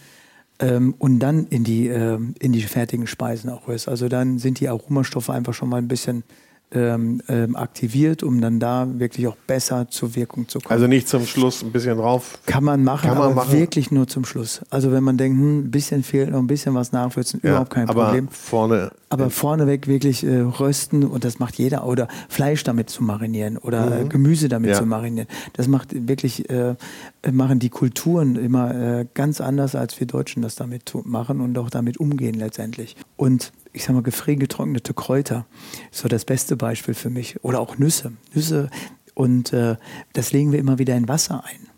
Also beide Sachen. Also Nüsse werden dann einfach sehr frisch, die kommen ja alles getrocknet auch rein. Nüsse kommen getrocknet rein wie gefriergetrocknete Kräuter. Und wenn denen ist ja nur das Wasser entzogen. Wenn ich denen das Wasser wieder zufüge und auf einmal blühen die wieder auf, also geschmacklich blühen die wieder auf, ne? Ähm, Kennen wir ja von Pilzen, ne? die ja auch ganz häufig. genau. Ja, Steinpilze, die oder ganz. das ist noch ja. mal ein besseres Beispiel. Klar, das kennt man ja auch, ne? Aber Wenn dann- du da so mit der Nase reingehst in so eine Tüte, dann denkst du auch, naja, muss so- das jetzt sein? Mhm, äh, erinnert immer ein bisschen an Elefantenfuß. Elefantenfuß, das hatte ich auch noch nicht. ja, hat auch noch keiner, äh, glaube ich. Ich kenne das immer nur von den Weinjungs und Mädels, die dann sagen, so, es riecht nach nasser Hund oder Katzenpisse oder Ja, sowas. genau, aber genau. Elefantenfuß, aber das finde ich jetzt eher Nein, aber ich habe auch noch nicht am Elefantenfuß gerochen, aber das Bild. Wie man sich, ich, die. Assoziation. Aber da waren wir ja vorhin ganz kurz, ne? Ja. bei der Beschreibung. Ja. Äh, wie, wie riecht denn was oder wie schmeckt denn was? Also die Sensorik, ähm, dass das bei den Sommeliers natürlich doch sehr viel weiterentwickelt ist Ja. als bei den, bei den Köchen. Und so, wenn du jetzt so in so Gewürze reinriechst, ja, das ist ja auch immer, das Also ballert ist ja immer, richtig. Das ne? ist immer wieder ein richtiges Fund auch. Und am liebsten mache ich das auch so, wenn wir Training oder Workshops auch ähm, machen oder auch halten. Ähm, ich erkläre das am liebsten gar nicht, was sie gerade schmecken. Weil, wenn auch bei Sommeliers ist es ja häufig so, äh, die erklären ja immer wieder den Wein. Und ich sag mal, der Erste, der, ähm, der das sagt, hat meistens recht. Klar. Ne? Und Also, dann erkennst du es auch plötzlich. Ne? Natürlich. Also das, das hilft mal, das ist richtig auch. Also, aber ähm, wenn du erstmal dein eigenes Geschmacksbild auch prägen willst oder Mhm. auch ausbilden willst, ähm, dann tut dir so ein Coach natürlich gut an der Seite. Aber auf der anderen Seite ist es ja wichtig, da erstmal deine eigenen Erfahrungen auch zu Ja, klar. machen. Und, und es geht ja auch immer wieder um Aromastoffe. Ne? Also, weißt du, wenn wir, wir haben irgendwann mal rausgefunden, ähm, da haben wir eine Petersilienpesto auch gemacht. Also Petersilie, die aber süß gewesen ist. Da haben wir Blattpetersilie mit, mit Läuterzucker gemixt. Wir haben einen Mixer aufgemacht und haben Banane gerochen. Ne? Ja. Also Zufall. Also, ne? Banane, stimmt. Ja, ja, kann ich mir vorstellen. Die haben die gleichen Aromabilder. Mhm. Ne? Also und ähm, ähm, Banane und Petersilien, wir haben Bananen-Petersilien-Eis daraus gemacht. Super. Ja. Bananenpetersilien. Würdest du erst mal sagen, ich habe auch irgendwo, wo habe ich das denn gesehen? Ich weiß gar nicht, wo das war bei dir. War das nicht irgendwie äh, Milchreis mit süßer Gurke auch? Ja, ja, das genau. war mir auch so aufgefallen. Ja. Ähm, und Gurke ist auch total einfach. Also ist auch Melone. Ja, klar. Melonenfamilie, ne? Und deswegen äh, einfach ein bisschen, also nicht Zucker einfach drauf machen, sondern wir vakuumieren das dann auch im übertragenen Sinn, dass dann der, der Zuckersirup sehr, sehr gut und sehr äh, reichhaltig dann auch da reinmacht, aber reinkommt. Ihr könnt aber auch, ich sag mal, wenn man das einfach machen möchte, eine Gurke schälen, entsaften oder mixen, ist ganz gleich. Zuckersirup dazu machen, vielleicht ein bisschen gehackte Minze, mach mal Vanilleeis da rein. Dann bist du zu Hause. Herrlich. Mache ich gleich nach. Ja, super. Man muss es einfach probieren. Und man Ja. braucht ja diese Anregung. Häufig ist es bei mir zum Beispiel so, dass ich gar nicht nach einem Kochbuch koche, aber durchgucke und sage, ah, ah, super. Und dann lasse ich vielleicht mal was Ja. weg oder mache es ein Ja. bisschen anders. Oder muss man bei dir ganz streng nach, Nein. Nein, nach also Vorgabe gehen? Also ich sag mal, das, das wäre das Schlimmste, glaube ich, was man machen kann. Auch also wenn man äh, die eine Zutat nicht bekommt, äh, da dann stringent nach Rezepten auch zu arbeiten. Also ich mag es natürlich auch, weil jeder Koch, der Rezepte schreibt, hat sich irgendwann mal was dabei gedacht. Ja. Aber ich glaube, wie gesagt, dann sind wir wieder beim persönlichen Geschmack. Wenn du keinen Pfeffer magst, äh, dann nimmst du eine andere Schärfe. Dann nimmst du halt ein bisschen Chili. So, das verändert sich natürlich auch. Aber das ist so die Lehre der, der Aromenharmonie oder der, des Flavor Pairings auch. Weißt du, ähm, da sagt man, ah, das und das und das passt zusammen, aber Verhältnismäßigkeiten werden da nicht geschaffen. Ich schaffe ja in meinen Büchern dann einfach Verhältnismäßigkeiten. Ich rede ja da über Texturen und auch über, ähm, über Temperaturen. Also wie du Ja. etwas, so- also etwas Kaltes mit etwas Warmem kann sich gegenseitig potenzieren. Ne? Und äh, etwas Scharfes mit etwas äh, Saurem kombiniert, äh, dann bist du schnell in der asiatischen Küche und auch da extrem gerne zu Hause dann auch. Also das kriegt man schnell hin. Und wie viel das auch immer wieder sein muss, hm, manchmal ist es so persönliche Erfahrung dann einfach auch. Ne? Wie du das sagst, ne? also die Bandbreite ist eben groß und du kannst so eine Richtung treffen.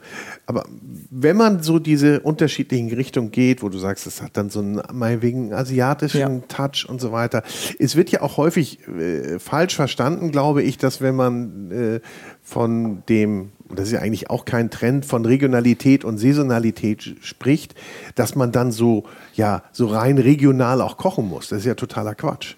Das geht ja nur um die Zutaten, Genau. die du verwendest. Die können Genau. ja auch kombiniert werden und Geschmacksrichtungen beziehungsweise äh, irgendwelche landestypischen Küchen äh, anpeilen. Das ist ja gar kein Widerspruch. Nein, überhaupt Oder würdest nicht. du das sagen? Nein, überhaupt nicht. Also schau mal, wir, ich komme ja aus dem ähm, wunderschönen Ruhrgebiet und äh, im Ruhrgebiet leben mehr als 150 Nationen auch zusammen. Ne? Also das ist ein Riesenfundus, was ich an äh, Unterschiedlichkeit einfach kaum äh, übertreffen kann auch. Und äh, weißt du, warum soll ich mich nicht an diesem Fund der, der Gewürzwelten dann auch nochmal bedienen dürfen? Wenn man über Ruhrgebietsküche nachdenkt oder sowas sagt, also dann denkt jeder, äh, außer Currywurst, was haben die denn im Grunde Ja, was genommen? habt ihr denn? Ja, ja, also wir haben ein paar Sachen, aber das ist äh, gefühlt nicht mehr als eine Handvoll. Ne? Und um da so etwas zu machen wie eine neue Ruhrgebietsküche, dann kann ich ja auch die, die unterschiedlichen Kulturen und auch äh, jede Nation dann einfach auch nutzen, um dann meine regionalen Erzeugnisse damit einfach nochmal zu ahnen. Und warum nicht? Was hält mich davon ab? Mal gar nichts, glaube ich. Also Ja. warum kann ich äh, nicht nur Topinambur auch, ich sag mal, mit Ras al Hanout äh, dann auch würzen oder mit Harissa? Das ist Ja. doch, ne, machen Tomatensalat, den wir hier natürlich auch kennen. Da kann ich auch äh, sowas reinmachen wie Bahadat, also eine türkische Gewürzmischung letztendlich auch. Also das, das funktioniert ja auch. Also ich muss, ich muss es ja nur machen. Also ich muss ein Verständnis für vielleicht Küche erlangen, vielleicht auch bekommen und ähm, ja, aber halt ja auch ist persönlicher Geschmack immer wieder. Also ich setze in meiner Küche keine Zwiebeln ein. Also manchmal schreibe ich Rezepturen in, äh, Wieso äh, mit das Zwiebeln. eigentlich nicht? Äh, pff, also ich erzähle es mal weiter. Manchmal äh, erzähle ich, äh, schneide ich, mach- schreibe ich das in Rezepturen dann einfach, ähm, weil ich weiß, dass, dass man, äh, dass dann die Rezeptnutzer sie brauchen oder haben wollen. Ich setze sie in meiner Küche nicht ein, weil ich es nicht brauche. Ich mag es nicht und ich vertrage es auch nicht. Also das ist dann die andere Sache. Also auch Knoblauch setze ich immer wieder nur in angedrückten Zehen ein. Schnittlauch, pff, mal, aber Lauch findet bei mir auch nicht statt. Also deswegen, ich vertrage es einfach nicht und äh, ähm, wir gehen, machen viele Dinge, glaube ich, auch anders. Und nicht, weil wir denken, wir müssen es unbedingt anders machen. Ähm, es passt nur zu meiner Art und Weise zu kochen auch. Und wenn ich das jemandem äh, ähm, nicht sagen würde, dass wir keine Zwiebeln verwenden, würde man nichts vermissen. Ne? Stimmt. Es ist ja auch da wieder, ne? wenn du es Genau. erzählst, ach guck mal, das kann ja gar nicht schmecken, wenn, ne, wenn die Zwiebel fehlt. Ja, und dann kommen immer so Beispiele, wo ich immer lachen muss. Ja, wir kochen Gulasch. Ja, ohne Zwiebeln. Ganz einfach. Bei der Zwiebelsuppe wird es schwer. Ja, also, die, aber die, die gibt es bei mir nicht. ja, die ist aber auch irgendwann weggefegt worden. Ne? Ja. Die war ja mal so populär. War die noch populär, als du die Ausbildung ja, gemacht hast? Ja, ja, das Nonplusultra, Ja, ne? dann ähm, also mit oder ohne äh, Käse Canton obendrauf, also Bombe. Ja, ich kann mich auch daran erinnern, also wie sie schmeckt. Ich weiß auch, wie sie schmeckt. Ähm, ich weiß auch, wie sie aussieht, also fast ähm, nicht bernsteinfarben, aber fast dunkelbraun im Sie sah Grunde nicht gut genommen. auch. aus, ne? Nee, ist auch nicht sexy. Erinnerst du das noch, dass, als du das erste Mal so, so richtig das Erlebnis gehabt hast bei einem Essen, wo du sagst, boah, das haut mich hier irgendwie aus den Socken, was ich hier zu mir nehme? Ich kann es nicht sagen, weil Nee. es sind so viele Erlebnisse, die mich einfach auch geprägt haben in der, in der Vergangenheit. Also ähm, da würde ich auch dem einen oder anderen auch um, Unrecht tun, wenn ich das einfach auch äh, so beschreiben würde. Auch also ich muss echt lange drüber nachdenken. Also es gibt wirklich viele Ereignisse, die mich einfach auch sehr, sehr äh, stark geprägt haben und die mich auch sehr, sehr, sehr demütig auch gemacht haben. Und ich habe, ähm, vielleicht ist eins, ähm, ich, ich kann von einem sehr emotionalen ähm, ähm, Essen auch erzählen. Ähm, Der Freund, also Malaysia auch wieder. Äh, mein Freund Darren äh, Tio ähm, hat in Malaysia sein ähm, Restaurant er- oder im Rahmen des KDU Colleges, wo ich unterrichtet Ja. habe, hat er sein Restaurant eröffnet. Und ähm, da war ich essen und ähm, da waren, ähm, merke ich jetzt auch wieder, also es berührt mich bis heute. Er in der Küche gestanden und da sind drei Studenten auch da gewesen, die ich ausgebildet habe. Und da hat jeder Bissen mich so erreicht wie irgendwie, wie nie zuvor irgendwie auch. Also und ähm, ich muss mich gerade auch wieder sammeln, weil das war für mich so das emotionalste Das hat Essen, dich was total ich, getoucht, ne? Ja, Ja. also bis heute ähm, ergreift mich das immer wieder. Und das war das Gesamtzusammenspiel, dass Ja, du die und kanntest, dass das Kannte dass die und Emotionen ja. und jeder Bissen hat geschmeckt. Ich habe alles ge äh, geschmeckt Mhm. und es war so auf den Punkt und das war so das äh, ja so das schönste Erlebnis, glaube ich, auch für mich, Ja, wo ich dann also nicht nur weil ich mit Darren auch äh, tief befreundet bin und was mich am meisten freut, Darren ist einer von zwei Köchen, die in Malaysia jetzt den Stern gekriegt haben, also im, in diesem Jahr und äh, ja, das unterstreicht einfach nur seine Arbeit letztendlich. Ne? Toll. Ja. Ja. Aber solche Erlebnisse sind doch auch großartig, nicht? Und, Ja. und ich meine, und, äh, man hat ja, hatten wir vorhin auch schon, man hat ja dieses Gedächtnis. Man hat ja ein- einmal Klar. dieses kulinarische Gedächtnis. Vieles ja auch in der Kindheit geprägt, wo wir dann das mitnehmen und sagen, das hat die Oma gekocht und äh, oder das haben wir ganz häufig gegessen, so oder auch Gerüche, die dann manchmal wiederkommen, äh, wo du sagst, das ist einfach gut gewesen. Im- Nachhinein sagst du, war, war, war wahrscheinlich ganz konventionell gekocht, aber es löst was bei dir aus. Ja? Klar. Also ich glaube, wo wir alle ähnlich sind, jeder hat den Geruch und auch den Geschmack vom warm gedeckten Apfelkuchen im Kopf. Wenn Ja. ich das jetzt sage, jeder weiß ganz genau, Das stimmt. was Kann ich sofort abrufen. sofort. Äh, bei mir ist er mit Streusel allerdings. ja, also das ist ja gedeckt. Also Ja, okay, gedeckt. Ja, ja, Streusel ja. um. Also du hast äh, genau, äh, weißt du, du riechst den Apfel, der so Ja. warm ist, so leicht gekocht, gebacken. Du riechst das Teige, die Vanille obendrauf, die Streusel, den gebackenen Kuchen auch. Jeder weiß Warm, das. ne? Warm. Warm. Ja, aus- ah. Genau. Jeder, jeder kann das sofort abrufen. Also das, glaube ich, hat jeder schon mal erlebt. Oder ähm, auch, ähm, ich sag mal, geräucherter Fisch kann auch jeder abrufen.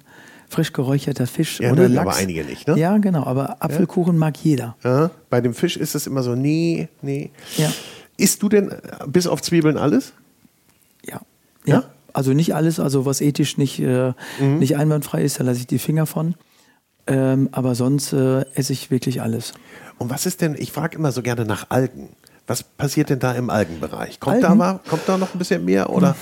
Also ich glaube, äh, Algen wird, äh, da gibt es auch so zwei, drei Kochbücher. Eins hat der Otto Koch auch äh, mal geschrieben. Mhm. Der hat das äh, mal angefangen, ist auch schon ein paar Tage her, ähm, dass er es geschrieben hat. Äh, Finde ich total spannend, auch das einzusetzen.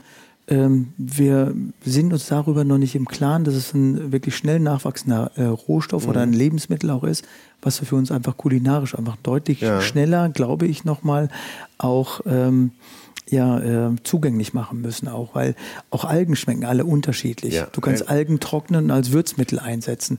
Ne, dann hast du eine Pfeffernote. Also setze ich keinen Pfeffer ein, aber dann habe ich meine Pfeffernote auch in den äh, Sachen dann auch. Also ich merke einfach auch, dass wir, ähm, also Algen, ähm, du kannst ihn natürlich auch als Salat auch essen, aber du kannst damit deutlich mehr machen als, als nur, ich sag mal, den Salat oder eine Pesto rausmachen. Also das finde ich einfach nochmal äh, wirklich spannend. Also es gibt noch so viel. Aber gibt es denn so, wenn du jetzt so ein Ranking erstellen müsstest, ne? Mhm. gibt es denn so für dich jetzt, weil wir bei Gewürzen waren, so die drei Gewürze, wenn wir das jetzt mal auf drei oder fünf Mhm. reduzieren, wo du sagst, kommt mit, muss ich haben, äh, Mhm. Immer? muss Ja. immer dabei sein. Ja, äh, schwarzer Kardamom. Gewürz, Schwarzer Kader. Mhm. Also ähm, der wird über offenem Feuer geröstet und getrocknet, sind so groß, die ich immer kaufe, die sind so groß wie Muskatnüsse. Ähm, aufgebrochen. Ähm, Da kommst du gleich mit den Raritäten hier an. ja, ja, aber du Ja. hast gefragt. Ja, ich hab also, gefragt. äh, Frage-Antwort. Da muss ich gleich mal googeln. ja, ähm, finde ich äh, sehr, sehr häufig in der indischen Küche ist, Ja. sind die zu Hause. Ähm, sind aus vielen ähm, Fleischragus äh, nicht wegzudenken. Ich drücke die immer wieder an, koche die in Reis. Also auch im Reiskocher. Ja. Super Aroma gibt es. Ähm, aber auch äh, Bratkartoffeln damit gewürzt. Äh, jeder denkt, es ist Speck drin. Ähm, weil es dieses rauchige Aroma dann hat. Also das ist Gewürz 1, Gewürzmischung 2, Barnova. Ähm, ist auch eine indische Rarität, äh, sind fermentierte Gemüse und äh, Gewürze. Setzt sich sehr, sehr gut ein. Wenn man erstmal daran riecht, sagt jeder, ja, das riecht nach Maggi. Ähm, das sind aber nur die Aromastoffe, die daran erinnern, also durch die Fermentation, die da entstehen. Ähm, das andere ist Anis, mag ich sehr, sehr gerne. Mhm. Also nicht Sternanis, sondern die Anissaat. Mhm. Ähm, auch extrem gerne zu Fischgerichten. Ähm, ich mag äh, natürlich auch Karotten äh, mit diesem Anis äh, dann auch ja. gewürzt. Anisat auch in Kombination manchmal ich mit sofort Sesam. übrigens einen Geschmack drauf. Ja, Kriege ich genau. sofort rein. Ja. Also das finde ich sehr, sehr gut. Was habe ich noch zu Hause? Ja, ich liebe äh, Currys. Mhm. Also dann kann ich äh, drei oder vier dann einfach nochmal ähm, anführen, aber so mein Favorit ist äh, einer von meinen Partnern, ähm, äh, Kumas heißt der, also äh, ist ein Familie oder äh, ein Tochterunternehmen von einem großen Gewürzhersteller Verstegen, die gibt es in Niederland. Ja. Ähm, die sind so authentisch wie irgendwas dann auch. Ja. Also so, die sind indisch äh, geprägt und das ist irre. Also die mache ich mir manchmal nur aufs Butterbrot dann auch. Also ja, also die sind auch nicht so scharf wie Thai Currys mhm. dann auch. Da haben wir gerade schon mal drüber mhm. gesprochen. Aber so authentisch, das ist für mich wie nach Hause kommen immer wieder. Also da haben wir jetzt ein bisschen was gelernt. Da sind ein paar Raritäten dabei. Und äh, bei den Speisen, kannst du da, gibt es da auch ein Ranking für dich oder für sagst mich? du, ist das situationsbedingt? Nee, eins. Linsendahl. Oder Linsendahl? Da, ja, oder viele sagen ja, ein Dahl ist gleich Linsen, ja, ja. aber ich sage immer Linsendahl, dann weiß jeder äh, irgendwie auch, äh, können, da kannst du mich nachts für wecken. Kannst du mir eben ein schnelles Rezept sagen? Kriegst du es aus dem Hut gezaubert? Ja, das, logisch, ne? Also wir, wir kochen es, ähm, ich sag mal, Kokosmilch äh, oder Kokosfett, da rösten wir die, die Currys auch drin. Mhm. Ähm, dann machen wir die Linsen dazu, rote Linsen. Ähm, wir machen da äh, Tomate mit dazu, also kann Dosen, Dosentomaten sein. Ja. Ähm, Kokosmilch ist da äh, dann nochmal mit drin. Ähm, dann die Currypasten übernehmen dann alles oder die Currymischungen übernehmen dann so die Gewürzung. Äh, wir machen immer noch ein Tomatenkonzentrat mit dazu, um dann mhm. lange Kochzeiten zu vermeiden. Also finde ich auch immer wichtig. Also mhm. Also nicht alles so kaputt machen. Äh, was mache ich noch rein? Äh, Limette mache ich mit da rein, Kaffee-Limettenblätter und ganz zum Schluss ähm, immer wieder noch eine gute Handvoll Curryblätter. Also dann, mhm. dann unterstützt du einfach ja. nochmal das typische Curry-Aroma. Du kannst die Curryblätter auch mitessen, ist überhaupt kein Problem, kannst sie aber auch wieder rausnehmen, wie, äh, wie Lorbeerblätter. Mhm. Ja. Also das ist, ich glaube... Das geht aber fix dann, ne? oder? Ja, wie lange jeder, brauchen die Linsen? Äh, die 20 Minuten. 20 Minuten. Ja, hinterher ganz am Schluss ein Schuss Kokosmilch dazu, fertig. Geht immer eigentlich, ne? Genau. Müsste, man, müsste eigentlich immer. Äh Muss jeder zu Hause im Kühlschrank haben. Ja. Kann man das aufwärmen? Ja, Kann man natürlich. Gut aufwärmen, ja, ja, ja, klar. Ja. Also einfach in Gläser abfüllen, wenn es gekocht ist, Deckel drauf. Was wichtig ist, dann äh, direkt kalt stellen, äh, nicht draußen stehen lassen, sondern direkt kalt stellen und dann kann man das mal so 14 Tage aufheben, kein Problem. Kann man eigentlich in Deutschland gut indisch essen gehen? Mm, noch nicht so gut, wie ich mir wünschen würde. Nee, noch nicht so gut wie in, und nicht so gut wie in London, ne? Ja, London gibt es ja den äh, Stadtteil, wo man, äh, wo man auch indische ähm, Straßennamen einfach ja. nochmal findet, auch äh, in, den, in, den, äh, in den Zeichen auch. Also da kann man extrem gut indisch essen gehen. Und äh, da wir einen Hamburger Koch haben, der der beste italienische Koch außerhalb äh, Italiens ist. Ja, heißt es? Ich bin der beste indische Koch ja? außerhalb Indiens. Ah, okay. Also das ist ein neues. nein, nein. Hast du mal mit Open äh, GPT gearbeitet, mit künstlicher Intelligenz? Ja. ja? Äh, das haben wir vor, vor drei Wochen ausprobiert. Ja? Ähm, da haben wir drei Begriffe auch ins äh, äh eingegeben. Und äh, also das war ähm, Hirschrücken, ähm, Süßkartoffel und ähm, Rotweinsoße. Ja. Dann haben wir innerhalb von einer halben Stunde fertig angerichtete Teller bekommen. Ja, finde ich erschreckend. Ähm, ich sag mal, für andere Sachen äh, finde ich das extrem gut, aber wenn ich dann hinterher meine Rezepte ähm, dann äh, so schreiben lassen würde, dann würden die, glaube ich, auch die Seele verlieren. Also ich, ähm, ich habe daran geglaubt, äh, ich, ich sehe das ja auch, also es ist ja eine wirklich äh, tolle Entwicklung auf der einen Seite, aber auf der anderen Seite weiß man hinterher nicht mal, was stimmt oder was nicht stimmt. Auch. Mhm. Also das ist ja der Punkt. Ähm, ich bin aber eher ein großer Freund von Blockchain, also was dann einfach so Vernetzung dann auch direkt zu den Herstellern oder ja. zu den Erzeugern einfach nochmal ermöglichen kann. Wenn du abends in, eine, ähm, in ein Restaurant gehst, hast einen QR-Code und kannst dann direkt mit dem Erzeuger dann noch kommunizieren, was er dir für ein Lebensmittel dann auch auf den Tisch gebracht hat. Mhm. Also sowas finde ich eigentlich mehr als gut. Ja. Ah, das ist schon cool, nicht? Also ja. was, was sich da für Möglichkeiten entwickeln. Es ist natürlich immer die Frage, wie nutze ich das? Ist aber bei allem die, die Frage, wie nutze ich genau. das? Ne? Ähm, Thema zum Beispiel nochmal, äh, weil wir das vorhin angesprochen haben, aber nicht vertieft haben, Molekularküche.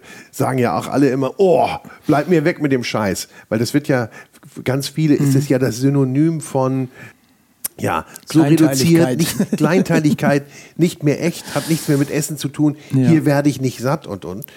Also, äh, da muss ich vielleicht äh, der, der Begriff ist ja nicht erst vorgestern, äh, sondern auch schon davor geprägt worden. Das ist ja, äh, der Schweizer Nicolas Kurti hat ja diesen Begriff in den 60er Jahren ja. schon geprägt. Das, was, ähm, was er immer wollte, ist, ähm, Wissenschaft in die Küche bringen. Also sein, einer seiner Markenaussagen war ja auch äh, immer wieder, wir, wissen, wie weit die Sonne von jedem Stern entfernt ist, wir wissen aber nicht, was im Inneren eines Soufflés passiert. Das, das war so der, die Kernaussage. Ja, die kann ich was dann hinterher, was jetzt hinterher damit passiert ist, also was pervertiert worden ist, dann irgendwann auch mal. Ähm, ich glaube, das haben die Medien sich so ein bisschen auf die, äh, auf die Fahne zu schreiben auch, also weil sie dann auf einmal Köche in einem Umfeld gezeigt haben, äh, die nichts mehr mit Küche zu tun haben, mhm. wo sie denen die Leidenschaft abgesprochen haben, wo sie denen gesagt haben, so, jetzt kommt alles aus der Retorte, ähm, was ja auch nicht äh, richtig ist. Ähm, und äh, ich suche jetzt immer die Geschmacksexplosion. Also Bubble Tea ähm, und Co. ist ja mhm. eigentlich auch mhm. eine Geschichte. Und Ferran Adria hat ja das auch auf die Spitze getrieben, auch auf der einen Seite. Aber man muss auch sagen, seine Arbeit war extrem wertvoll für uns, ist bis heute extrem wertvoll, weil er natürlich ja einer der Vorreiter und Vordenker dann auch ist. Und äh, er hat ja alles in Frage gestellt ja. und aber auch Erklärungen dafür gefunden, warum man das in der Frage stellen kann auch. Ich glaube, ähm, es ist ein, muss ein anderes Bewusstsein für den Begriff molekulare Küche geprägt werden. Weißt du, früher haben wir nur mit Gelatine äh, dann noch gebunden. Das ist gelernt. Ähm, Agar-Agar ist dann dazugekommen mhm. auch und jetzt machen wir heute Gels und irgendwelche Schäume, irgendwann aus äh, Sojalecithin. Ich glaube, jede Küche muss schmecken. Das, was viele bei der sogenannten Molekularküche vergessen haben, ist der Geschmack. Äh, dass man auf einmal die Schäume größer machen wollte als alles andere. Auch ein Sojalecithin schmeckt irgendwann raus. Bei Gelatine haben wir es gelernt. Mhm. Wir haben es immer etwas salziger und etwas saurer abgeschmeckt, wie wir es für die Sülze, die wir früher gemacht haben, ja. dann noch gebraucht haben. Sojalecithin, wenn du es hochdosierst, schmeckt irgendwann mal nur nach Pappe. Okay. Ne, also um das mal so zu sagen. Also jeder hat das auch schon mal äh, gemerkt und, ähm, und ein, ich sag mal, eine, ein guter Fond mit Butter montiert in der richtigen Temperatur braucht kein Sojalecithin. Mhm. Also da ist wieder Handwerk, Traditionalität ja, gefragt. Okay. Und das ist auch häufig auch nur Hilfsmittel. Ne? Und Ferdanaria und auch, es gibt ja so zwölf Statements von den Vordenkern, die das ja auch gemacht haben. Er hat gesagt, also dass sie die traditionelle Küche schätzen und dass sie die molekulare Küche darauf aufgebaut ist. Und das ist ja das, was ich vorhin auch schon mhm. gesagt habe. Ohne meine traditionelle Ausbildung könnte ich das, was ich heute mache, niemals tun. Das ist ja so der Punkt auch. Also das muss man sich ja auch mal vor Augen führen und auch vor Augen halten. Und weißt du, jeder kocht auch molekular zu Hause, wie auch in den Betrieben. Und mhm. weißt du, ich sage mal, molekulare Küche so einfach erklärt ähm, Spiegeleibraten. Mhm. Spiegeleibraten hast du eine, eine Texturveränderung mittels Hitze. Wir Molekularküche, ich zähle mich immer noch dazu, also ich nutze den Begriff mhm. aber nicht mehr, ähm, denken darüber nach, was die beste Temperatur für das Spiegelei ist, um es perfekt zu machen.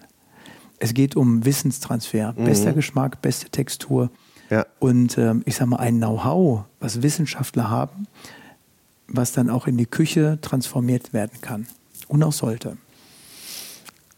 Ja, und das, das wird natürlich dann teilweise auch, äh, ja, wie du sagst, missverstanden. Dabei ist es eigentlich nur den besten Weg und den größtmöglichen Geschmack. Wir wurden, äh, wir wurden auf kleine Perlen äh, reduziert ja, und auf Stickstoff. Ja, auf irgendwelche Stickstoff, und, genau. Das war immer, das genau. war, hat ja auch eine ja, Show gemacht. Sieht ja? ja? auch super aus. Nur auch bei uns in der Küche hat Stickstoff einen Anteil von drei Prozent, mehr nicht. Das sind aber schöne Bilder. Mhm. Ne? Früher war es dann halt so, oh, die haben am Tisch flambiert. Pff, ne? Also schöne Darfst Bilder. du heute nicht mehr. Nee, also, ne, du weißt, das sind, sind solche Sachen dann auch. Also das kann man machen auch letztendlich. Mhm. Und ähm, und äh, Ferdinand Adia war der erste ja auch, der diese äh, Drops dann einfach auch äh, gemacht hat. Also das war ja seine Erbsensuppe, die er ja. da gemacht hat. Ja, ja. Ähm, aber auch das hat die Industrie erfunden. Ne? Also 2002 hat Simrise, ist einer der größten Aromahersteller weltweit, ähm, hat das zum Patent angemeldet. Ach, äh, das ist ganz witzig. Und da ist dann ähm, der, der Berg zum Propheten gekommen. Mhm. Weißt du? Ähm, also, und Ferdinand ist halt so gewesen, der hat, der hat sich auch vielleicht ein Toffifee angeguckt und hat gesagt, wie machen die das? Mhm, mhm. ne? Und hat das für seine Küche auch adaptiert. Und das ist das Wichtige. Weißt du, du musst es für deine Küche nutzen. Und- Guck und- dir die Technologie an, Ja. die andere für dich entwickeln können und schau, was du damit machen kannst. Und so ein bisschen bleibt immer daraus. hängen und nimmst du dann mit für die nächste Stufe. Ne? Natürlich. So, jetzt frage ich gleich auch nochmal ganz äh, so um die Ecke, dass du es gar nicht merkst. Und was ist jetzt der nächste Trend? Also dann würde ich ihn machen. Okay. Wie gesagt. Also dann haben, wir, haben wir dich im Auge. Aber Mhm. was, was ich glaube, ja immer wichtiger wird, wir haben immer über Geschmack jetzt gesprochen und, äh, und auch die perfekte Zubereitungsform Mhm. und auch sicherlich das perfekte Produkt oder das sehr gute Produkt. Wo bleibt dann äh, das Thema ähm, Gesundheit? Also das, was wir zu uns nehmen, dass es uns auch wirklich gut tut. Oder sagst du, isst, was dir schmeckt und dann geht es dir gut? Ja, also erstes, ähm, ich versuche mittlerweile nicht mehr über Produkte zu reden, sondern über Lebensmittel, Mhm. Ja. Mhm. weil alles das wir in uns verinnerlichen, ähm, müsste uns gut tun. Weil wenn du Produkte in dich hineinsteckst, ähm, dann kann das nur Mist sein. Ähm, ich glaube auch, wenn du deine Küche besser machst, bist du, nicht ich glaube, ich weiß, wenn du deine Küche besser machst zu Hause, bist du mit deutlich weniger zufrieden. Da musst du dich einfach nur äh, selber auch anschauen, weil du, du hast dann eins, du schaust dir dein Essen an und dann guckst du, dann merkst du, äh, ah, es ist warm, es riecht gut, es sieht gut aus.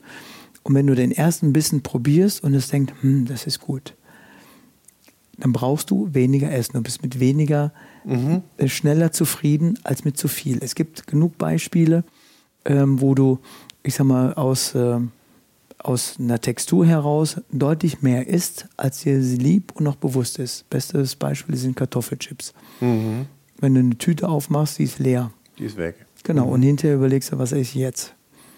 Kommt Ja, keine ist ja Zufriedenheit. Erst, also, du bist ja auch erst richtig angeregt ja, danach. genau, genau. Also weißt du, was ich meine? Also so, ich glaube, das kennt jeder auch, aber und ich glaube auch, wenn man sich das Essen auch bewusst macht. Also ich will nicht sagen, dass man immer ähm, sich äh, an die Hände nehmen muss auch, aber weißt du, Essen nebenbei ähm, fällt nicht auf. Also dann isst er auch mehr. Und es essen ja so viele nebenbei, ne? wenn du das mal ja, vom, vom Fernseher in der Küche stehen. ja, oder auf der Straße.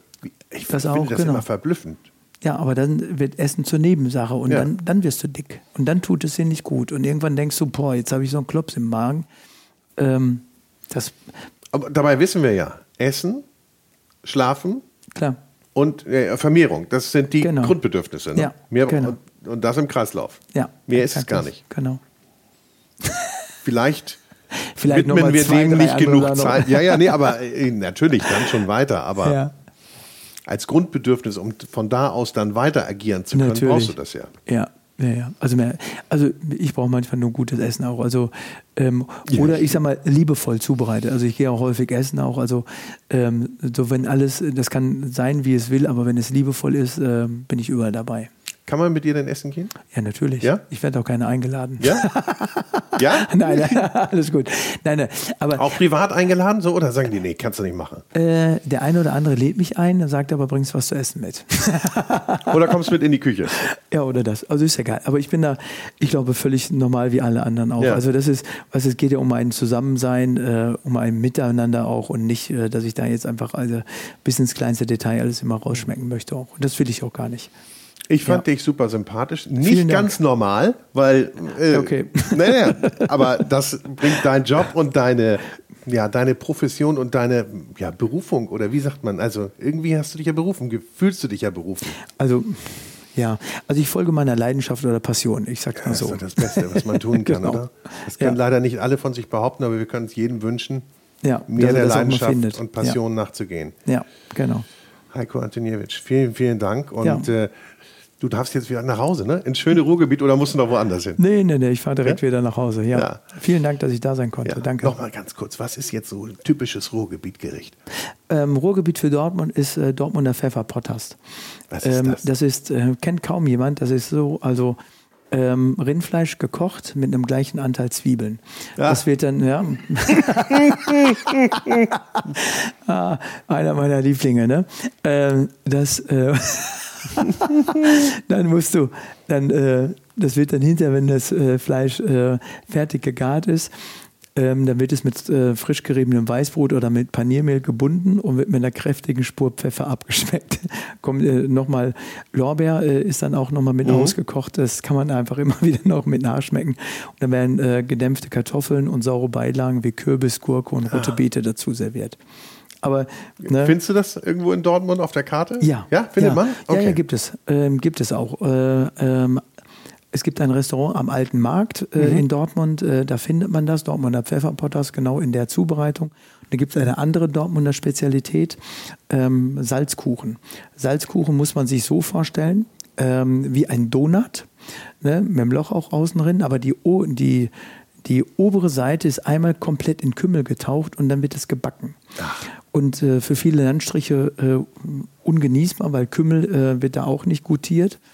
Ähm, wir backen das. Ähm, die werden dann aufgeschnitten, nochmal erwärmt, wird äh, Butter auch aufgestrichen und bei uns in der ähm, Region ist es sehr populär, dann auch rohes Schweinemett dann auch zu essen. Ähm, das kommt da oben drauf und in, diese, auch in dieses Loch oben kommen rohe Zwiebeln. Also bin ich wieder ja, raus. Also nichts für dich, aber wir probieren das mal. Ne? Also, Alter Markt in Dortmund. Alter Markt in Dortmund. genau. Und ähm, ja, und guckt euch, guckt mal rein in eins oder in viele der 30 Bücher. Habe ich einen großen Fehler gemacht. 30 Bücher. Welches ist das nächste Thema? Nächstes ähm, Buchthema? Sous Ach so, das ist schon das nächste das, jetzt. Sous ist... Ähm, Was nicht Sous 2 heißt, aber... Genau, aber das ist äh, die einmal komplett überarbeitet überarbeitete Version, äh, an der wir jetzt gerade noch arbeiten. Ähm, wie gesagt, wir haben äh, Fotoshooting hinter uns gebracht, wird ein sehr, sehr schönes und konzeptionelles Buch. Ähm, wir haben den Mut gehabt, das äh, erste nicht zu vergessen, aber darauf aufzubauen. Das macht Lust drauf. Ja. Ne? Also, ihr Lieben, herzlichen Dank fürs Zuhören. Tausend Dank. Bis, Bis dahin. Ciao. Ciao. Tschüss.